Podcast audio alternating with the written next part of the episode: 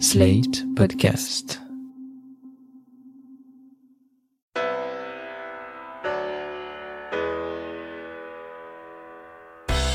Bonjour et bienvenue dans ce 35e épisode du Monde Devant Soi. Je suis Christophe Caron et je suis en compagnie de Jean-Marie Colombani, directeur de la publication de Slate, et Alain Frachon, éditorialiste au Monde, spécialiste des questions internationales. Bonjour à vous.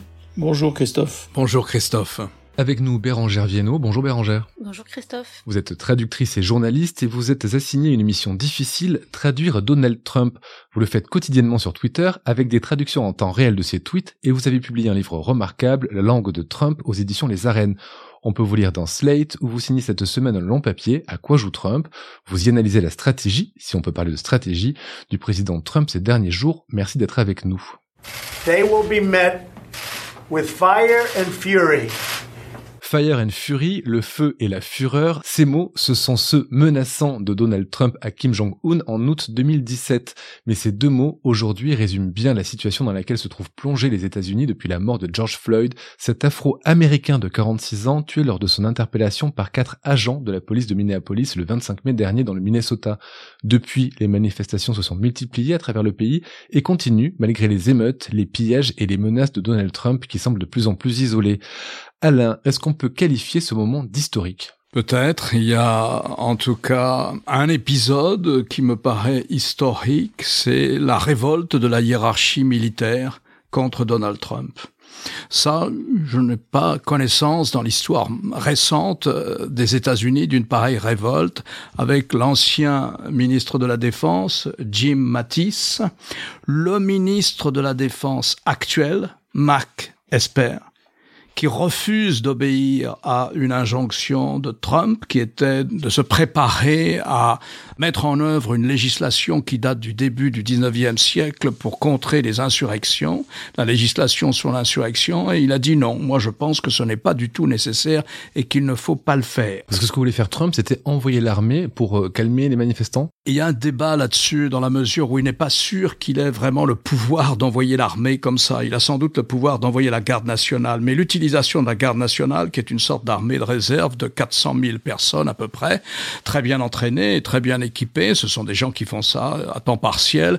Cette utilisation, elle est d'abord de la compétence des gouverneurs. Ce qu'ils lui ont dit d'ailleurs, ce qu'ils lui ont fait remarquer, puisque Trump attaquait les gouverneurs démocrates, mais aussi républicains, les accusant de faiblesse, etc., dans la mesure où il a cherché à exploiter cette situation à son profit, c'est-à-dire il l'a cherché de manière subliminale à dire attention, les Noirs vont attaquer les Blancs, attention, vous autres, les Blancs, vous allez être attaqués, attention, les démocrates ne vont pas vous défendre et nous aurons besoin de l'armée. Donc il a joué là-dessus, flirtant presque avec le thème de la guerre civile.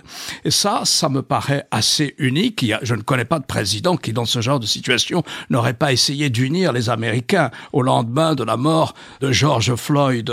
Tous les présidents républicains ou démocrates auraient eu un discours plus ou moins consensuel. Lui, pas du tout. Lui, il a cherché à l'exploiter de manière très traditionnelle, c'est-à-dire à créer des divisions, à susciter de la peur, à accentuer la polarisation de la société américaine entre ceux qui ont quelque chose et ceux qui ont beaucoup moins, entre les Noirs et les Blancs, entre les républicains et les démocrates. Et ça, tant qu'il n'avait pas mis l'armée en cause, peut-être euh, ça aurait mieux marché. Mais il a remis l'armée en cause. Et là, il a utilisé la garde nationale pour chasser des manifestants pacifiques parmi lesquels un évêque, des prêtres, etc., d'une place qui se trouve juste à côté de la Maison Blanche, qui s'appelle la place Lafayette. un des points de cette place, il y a une, une très jolie église euh, blanche jaune du 19e siècle, une église épiscopalienne où en général les présidents vont. Et lui, comme il était humilié par le fait que la veille, il avait été dans le bunker de protection de la Maison Blanche parce qu'il y avait quelques manifestations à Washington. Il faut dire tout de suite que certaines de ces manifestations ont été spectaculaires, mais qu'elles n'ont aucunement eu l'ampleur des manifestations qu'on a connues dans les années 60 ou dans les années 70. Or, dans la mesure où la presse a appris que les services de sécurité de la Maison Blanche avaient mis Trump dans son bunker, il a dit mais je vais avoir l'air d'un trouillard. Et donc il a voulu renverser la situation, passer pour un homme qui n'a peur de rien, qui fait dégager les alentours de la Maison Blanche. Il se trouve que ces manifestants étaient là de manière non seulement pacifique, même s'il y avait eu un incident la veille autour de l'église, mais de manière légale aussi. Et donc, il a après traversé la foule et il s'est fait photographier avec une Bible devant l'église sans ouvrir la Bible. Mais il s'est fait photographier avec une Bible. Là encore, c'était de manière subliminale chercher à exploiter des divisions au sein de la société américaine. Comme la garde nationale était là, le chef d'état-major avait été convoqué par le président. Il était en, uniforme, comme s'il était en guerre, dans la capitale fédérale des États-Unis. Le ministre de la Défense avait été convoqué. L'un et l'autre ont amèrement regretté d'avoir été filmés dans cette situation. Et l'un et l'autre ont voulu se, se dire qu'ils avaient tort d'être là et qu'il n'était pas question qu'on utilise l'armée américaine, même la garde nationale, pour chasser des manifestants alors que le droit de manifester est dans la Constitution. Et c'est le texte que va écrire l'ancien ministre de la Défense, Jim Mattis. Moi, j'ai prêté serment sur la Constitution. Trump essaye en ce moment d'utiliser l'armée contre l'Amérique, entre parenthèses de créer un climat de guerre civile, et c'est inadmissible. Une fois qu'il a dit ça, a commencé alors tous les autres chefs d'état-major, anciens ou nouveaux, et tous dans des termes impitoyables pour le président Trump. Trois chefs d'état-major, Dempsey, Mullen, Millet. L'actuel et deux anciens. On va y revenir, mais juste avant de, de, de, rentrer en détail dans les réactions de Trump, euh, comme vous venez de, de la résumer, Jean-Marie, est-ce que pour vous, les, les manifestations, la mobilisation qu'il y a du peuple américain après la mort de George Floyd est un moment historique qu'on pourrait peut-être, certains le font, comparer à ce qu'on a vu dans la fin des années 60 au, au, mouvement des droits civiques? Moi, je pense que ce qui est historique, comme vient de le dire euh, Alain, c'est la réaction de Donald Trump et le comportement de Donald Trump qui est historique parce que ça nous ramène à l'essentiel, c'est-à-dire que les pères fondateurs des États-Unis, ceux qui ont conçu et amendé euh, quelques années plus tard la Constitution, avait justement dans l'idée de créer un système de pouvoir et de contre-pouvoir qui préserve les États-Unis d'un président déraisonnable, qui préserve d'un apprenti tyran, qui préserve d'un démagogue patenté. Ça reste l'essence même des institutions américaines.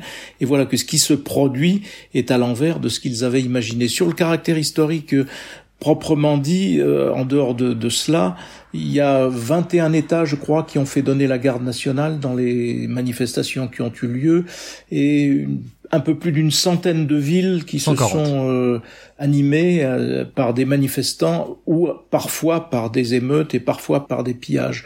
On voit bien que Donald Trump, lui, a en tête le précédent de 1968, où 1968 il y avait eu des émeutes qui était consécutive à l'assassinat de Martin Luther King. Il y avait aussi toutes les manifestations contre le Vietnam, donc il y avait un climat d'ébullition, de violence permanente, et Richard Nixon avait sorti le mot d'ordre de la loi et l'ordre, et en étant candidat de la loi et de l'ordre, il s'était fait euh, élire. Donc c'est probablement cela que Donald Trump a en tête en vue de sa réélection, dire voilà je suis la loi et l'ordre, un peu une sorte de mimétisme, mais qui n'a sans doute pas lieu d'être, parce que là il y a manifestement en dehors des manifestants que l'on peut voir, euh, il y a aussi une révolte, me semble-t-il, d'une bonne part de la jeunesse américaine contre le racisme et contre les discriminations. Jean-Marie l'a cité, la loi et l'ordre, law and order, je crois que Donald Trump les a toutés plusieurs fois, ces deux mots. Euh, Bérangère, vous lisez tous les tweets de Donald Trump, vous les traduisez. Qu'est-ce que vous retirez de ces derniers jours de sa communication sur Twitter? Est-ce que vous le sentez particulièrement paniqué Par rapport à tout ce qu'il tweet depuis le début de cette crise, moi je, je trouve une certaine constance en fait, parce que euh, on peut penser que dans cette situation, n'importe quel président aurait euh, la présence d'esprit de s'adapter à la situation pour calmer le jeu par exemple. Or, euh, chez lui, tout est toujours égal, c'est-à-dire que ses tweets sont d'une égale violence. Il y a d'une part les tweets qui sont très euh, martiaux, militaires, en effet, avec euh, la loi et l'ordre, les appels à la garde nationale, les menaces de faire déployer l'armée, et ces tweets plus paternalistes où il insulte et où il juge le comportement de ceux qui s'opposent à lui et qui s'opposent à ses politiques, et où il les insulte de façon très très violente. Et à aucun moment depuis le début de cette crise euh, provoquée par la mort de George Floyd, à aucun moment ça n'a varié.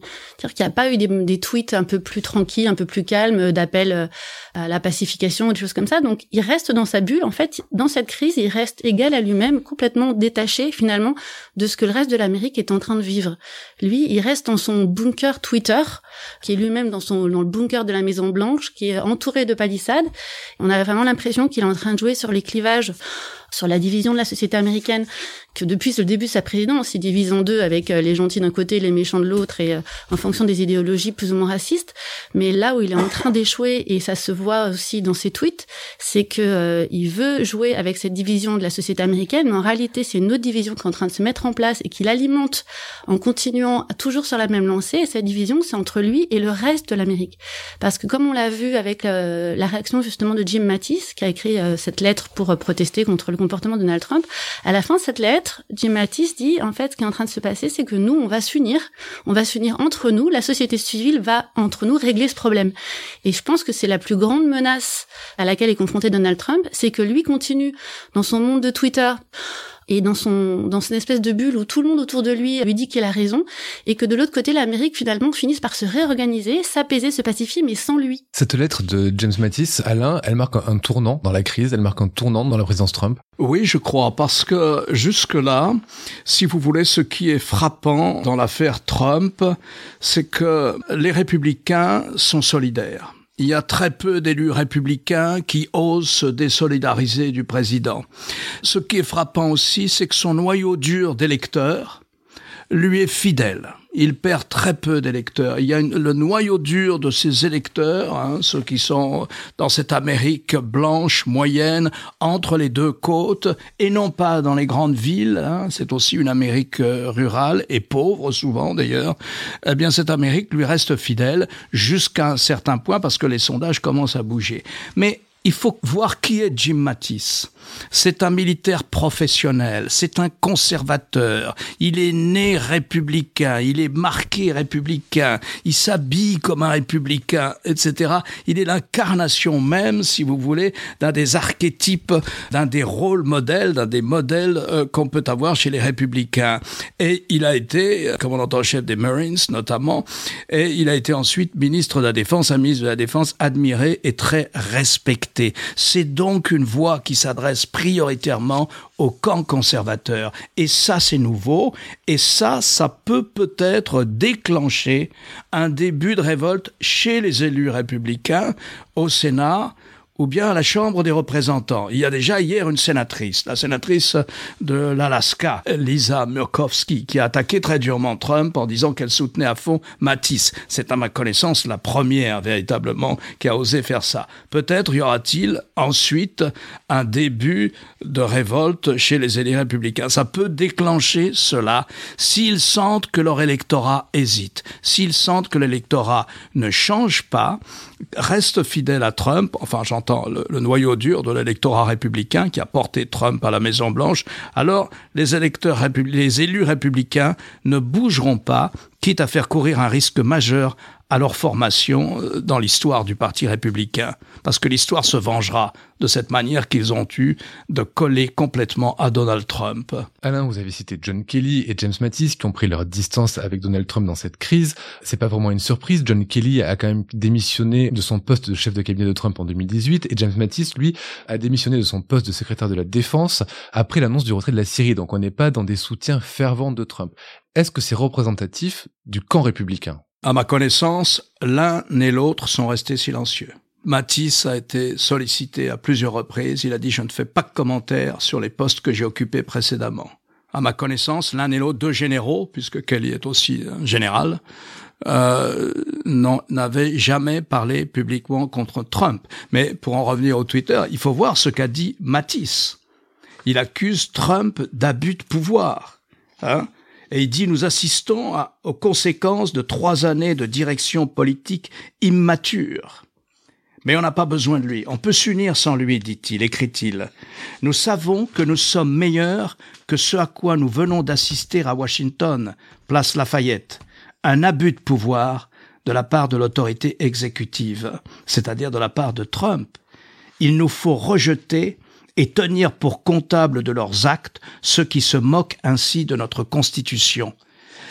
De la part de quelqu'un qui est l'archétype du conservateur américain, un blanc naturellement, qui est l'archétype, si vous voulez, du modèle républicain, ce sont des mots très forts. Jean-Marie? C'était en effet une part de mystère épais que de voir les, les, républicains comme ça coller à Donald Trump malgré tout ce qui pouvait lui être reproché, essentiellement une, une, grande incohérence, un peu dans tous les domaines, si on fait l'inventaire de tous les domaines dans lesquels il a agi, c'est l'incohérence qui domine et l'incohérence finit par être destructrice.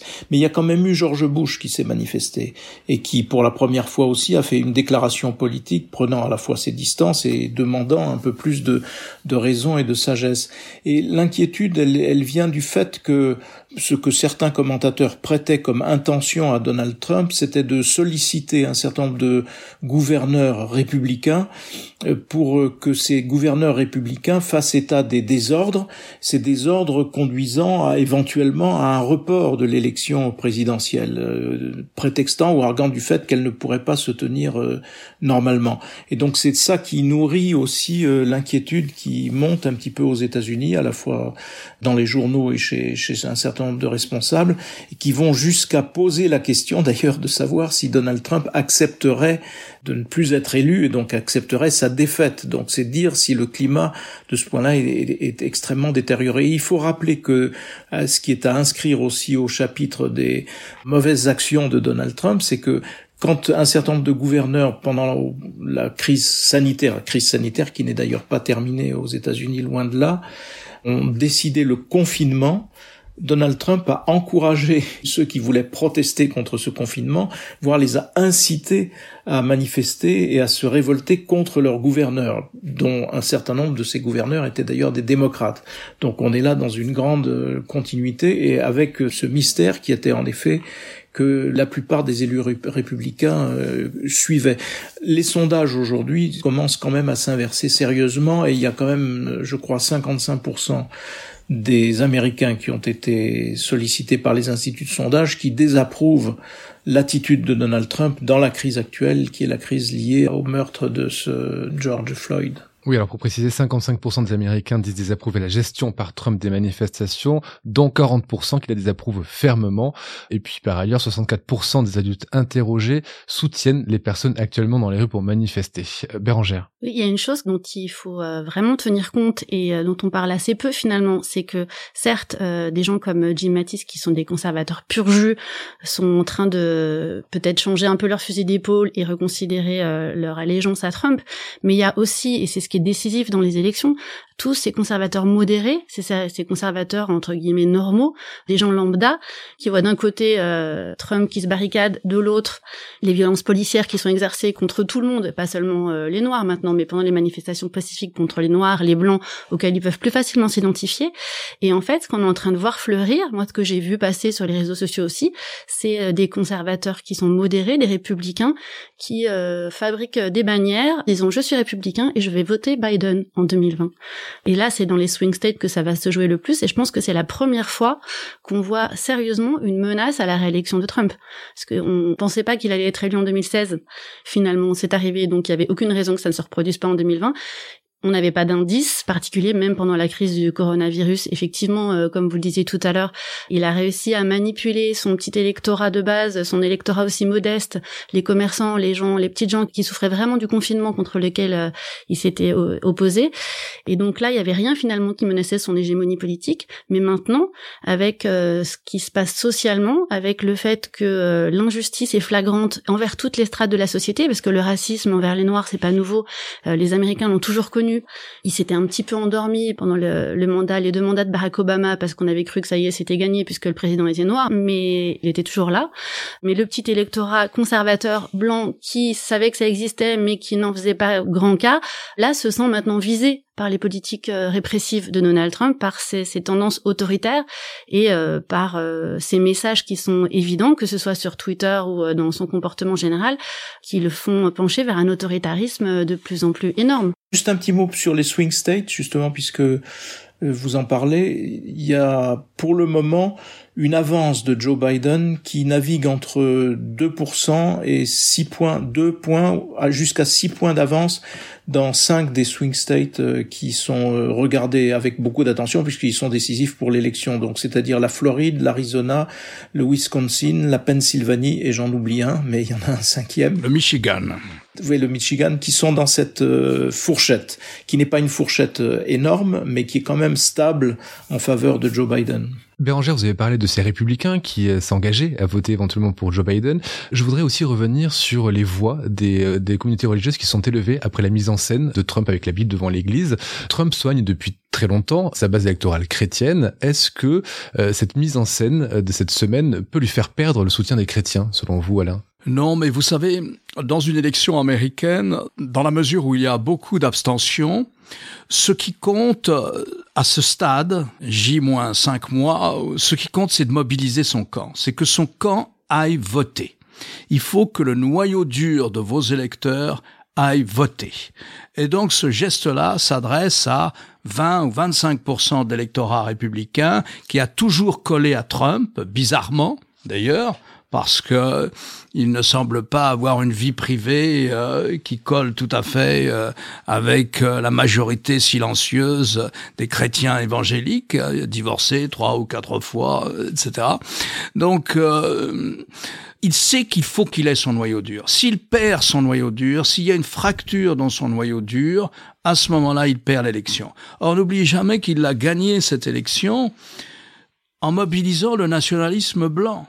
Il a gagné cette élection contre les latinos, contre les noirs. Il a déjà entamé cette bataille contre les noirs bien longtemps avant lorsqu'il accusait Barack Obama de n'être pas américain, hein, d'être né à l'étranger en Afrique et de ne pas être américain. Et donc, si vous voulez, il a toujours joué sur le nationalisme blanc. C'est l'élu du nationalisme blanc. C'est un nationalisme blanc qui est fait de peurs différentes, de peurs accumulées les unes sur les autres, de peurs de déclassement économique et social, de peur de perte de poids démographique, dans la mesure où si l'on additionne toutes les minorités ethniques américaines, très rapidement, je crois, d'ici à 2050, elles composeront ensemble une majorité par rapport aux Blancs. Donc il a joué là-dessus. Sauf que là, il le joue dans une conjoncture terrible, qui est la rencontre entre le racisme de la police contre les Noirs, qui est quelque chose de permanent aux États-Unis, Hein? Les violences contre les Noirs sont quasi quotidiennes. Je vous rappelle qu'il y a 1000 Américains sont tués par la police, par les balles de la police. En 2019, sur ces 1000 Américains, il y a 24% de Noirs, alors que les Noirs ne représentent que 14% de la population. Mais c'est la même chose pour les gens qui sont en prison. Et c'est la même chose, c'est là où la conjoncture est terrible pour Trump.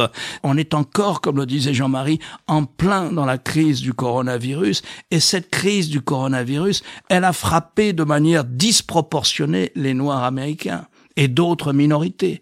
Et le chômage d'aujourd'hui, les 40 millions de chômeurs d'aujourd'hui frappent prioritairement les Noirs américains.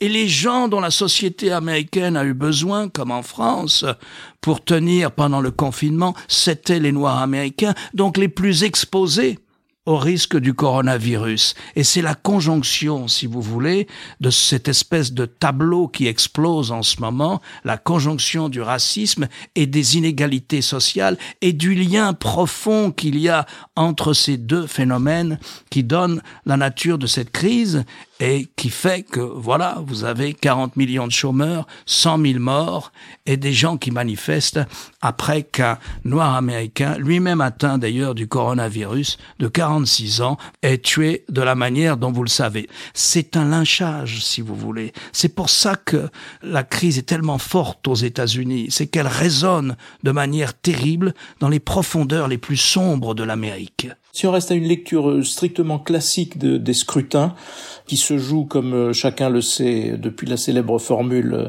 c'est l'économie stupide, sur l'économie, le principal atout de Donald Trump, c'était la situation économique des États-Unis qui était particulièrement florissante. Et arrive la crise sanitaire et ses conséquences économiques et sociales, et voilà que 40 millions de chômeurs, comme vient de le rappeler Alain, et évidemment ça détruit toute espèce de, bouée de sauvetage ou de roue de secours pour Donald Trump, il ne pourra absolument pas s'appuyer sur un bilan économique quelconque compte tenu de la situation euh, qui prévaut. Donc si on revient au moment du vote sur, j'allais dire, des déterminants du vote plus classiques, l'argument principal qui était le sien n'existe plus et n'existera pas dans cinq mois, parce que dans cinq mois, les États-Unis ne seront pas sortis de la crise. En effet, la mort de Floyd, euh, ce meurtre lynchage qui en est un, peut galvaniser les Noirs américains, mais l'élément crucial aussi qui peut euh, voler à la rescousse de Trump, c'est que les Noirs américains sont ceux qui votent le moins, parce que souvent on les en empêche, ou souvent ils ne sont pas politisés. Et ça peut changer un peu à la marge après cet événement, évidemment, mais c'est quand même, ce serait quand même assez étonnant qu'il y ait une énorme, un énorme afflux d'électeurs nord-américains, alors que jusqu'à présent c'était ceux qui votaient le moins, d'autant que Trump euh, fait tout ce qu'il peut pour empêcher euh, les gens de voter directement en jouant sur les peurs du coronavirus en, et en disant qu'il faut surtout pas euh, voter par correspondance mais y aller soi-même, ce qui évidemment va pousser tout un tas de Nord-Américains à ne pas aller voter puisque ce sont eux qui sont les plus exposés comme vous le disiez. Et je pense que c'est pas un hasard si quand Barack Obama a pris la parole euh, cette semaine, il y a quelques jours, il a beaucoup insisté pour dire il faut changer cette société, il faut la changer par les urnes, il faut aller voter. Je pense que Barack Obama s'y est pas trompé, il le sait que les Nord-Américains votent peu, il le sait que c'est leur vote qui peut être décisif pour renverser Donald Trump. Et c'est aussi pour ça, je pense, qu'il leur a adressé ce message. Les Noirs américains sont en général vote démocrate. Pour ceux d'entre eux qui votent à 80% euh, démocrates, ils ont voté massivement pour Barack Obama. Ils se sont très largement abstenus de voter pour Hillary Clinton. En revanche, alors qu'ils avaient massivement, à deux occasions, à chacune de ces élections à la présidence, massivement voté pour Bill Clinton. Donc, il faut mobiliser cet électorat, comme l'a dit euh, Barack Obama à plusieurs reprises. Ce qui fait que, on pense en général que Joe Biden va choisir sans doute une femme noire américaine comme candidate à la vice-présidente pour former le ticket démocrate euh, cet été à l'issue de la de la convention démocrate. Joe Biden est très conscient de ça, il sait qu'il lui faut cet électorat, il sait que cet électorat est très largement abstentionniste. Et donc je crois qu'on peut dire d'ores et déjà qu'il va choisir il a déjà dit que ce serait une femme, mais il va sans doute choisir une femme noire américaine ce qui est intéressant dans la mesure où Joe Biden, compte tenu de son âge, ne fera peut-être qu'un seul mandat. Il y a un éditorial du Financial Times de Londres sur ce sujet qui, euh, avec des accents extrêmement émus et vibrants, en appelle à une candidature à la vice-présidence de Michelle Obama, qui est sans doute la personnalité aux États-Unis la plus populaire. Mais euh, je ne pense pas que ce soit le résultat de la convention prochaine du Parti démocrate. Tant qu'on est dans les candidats de la vice-présidence démocrate, euh, j'avais une question purement technique, Alain. Si ça tombe trop mal pour Trump, si le Parti républicain sent que c'est vraiment foutu pour lui, est-ce que on peut imaginer qu'il présente quelqu'un d'autre que Donald Trump aux prochaines élections? Écoutez, je crois que pour le moment, ce scénario n'est pas sur la table dans la mesure où pour le moment, ce que disent les sondages, si vous voulez, compte tenu de cette situation, qui est quand même assez difficile, qui n'est pas brillante, compte tenu de cette situation, l'hôte de la Maison Blanche devrait être au plus bas dans les sondages. Il ne l'est pas. Il est ébranlé, mais il n'est pas au plus bas dans les sondages. Et euh, comme le faisait remarquer quelqu'un qui est professeur à Harvard, en ce moment, à la télévision américaine, il y a des Américains qu'on ne voit pas, qui ne parlent jamais, dont on ne demande pas l'opinion. Ce sont ceux qui votent Trump. Ce sont les Américains de l'Amérique rurale ou bien de l'Amérique dévastée euh, sur le plan industriel. Et il faut comprendre que le découpage des circonscriptions aux États-Unis, qui commande l'élection présidentielle par les jeux des grands électeurs, puisque c'est au suffrage indirect que le président est, euh, est élu. Il faut comprendre que ce découpage est fait par la majorité politique dans l'État. Actuellement, la majorité des États, je ne saurais pas exactement le nombre, mais est aux mains des républicains. Et donc ce sont les gouverneurs républicains qui, depuis fort longtemps déjà, ont dessiné la carte électorale. Et ils ont dessiné des circonscriptions 100% blanches. Donc pour le moment, une bonne part de l'électorat de Donald Trump lui est massivement, majoritairement fidèle, ce qui décourage les élus républicains de se désolidariser de lui. Mais si la situation évolue de manière de plus en plus difficile pour Donald Trump, on peut imaginer en revanche qu'il décide, plutôt que d'être battu, de démissionner. Ça protégerait son ego qui, comme vous le savez, est encore plus grand et plus gros que la tour Trump à Manhattan. Donc à ce moment-là, en situation de démission, il faudra un autre candidat. Ce sera le vice-président Mike Pence, qui est l'homme des intégristes chrétiens, et il n'y aura personne pour le contester, c'est lui qui ira à l'élection. Il y a une formule que j'aime bien, c'est euh, on dit en général après moi le déluge, avec Donald Trump c'est avec moi le déluge. Merci Jean-Marie, merci Alain, merci Bérangère. Je rappelle votre livre, La langue de Trump aux éditions Les Arènes, et puis je rappelle aussi votre compte Twitter parce qu'il n'est pas évident à trouver, c'est Bérantrice, une contraction de Bérangère et de traductrice, Bérantrice avec un EN, donc pour suivre les traductions de, des tweets de Trump en temps réel, parce que c'est pas évident de, de traduire Trump. Juste en deux mots, c'est compliqué de traduire Trump c'est compliqué au début, mais une fois qu'on a compris comment fonctionnait le personnage, en fait, euh, on est en pilote automatique. Mais est-ce qu'il faut pas essayer de, se mettre dans la tête d'un enfant de, de 5 ans un peu? Il faut se mettre dans la tête d'un énorme mégalo de 5 ans, ouais. Et bon courage pour la suite euh, des tweets, parce qu'il va y en avoir beaucoup. Merci beaucoup, à la semaine prochaine pour un nouvel épisode du Monde Devant Soi. Vous venez d'écouter Le Monde Devant Soi, un podcast slate.fr à retrouver tous les samedis matins sur slate.fr ou sur votre application de podcast préférée. Si vous avez aimé, n'hésitez pas à vous y abonner et à nous mettre 5 étoiles.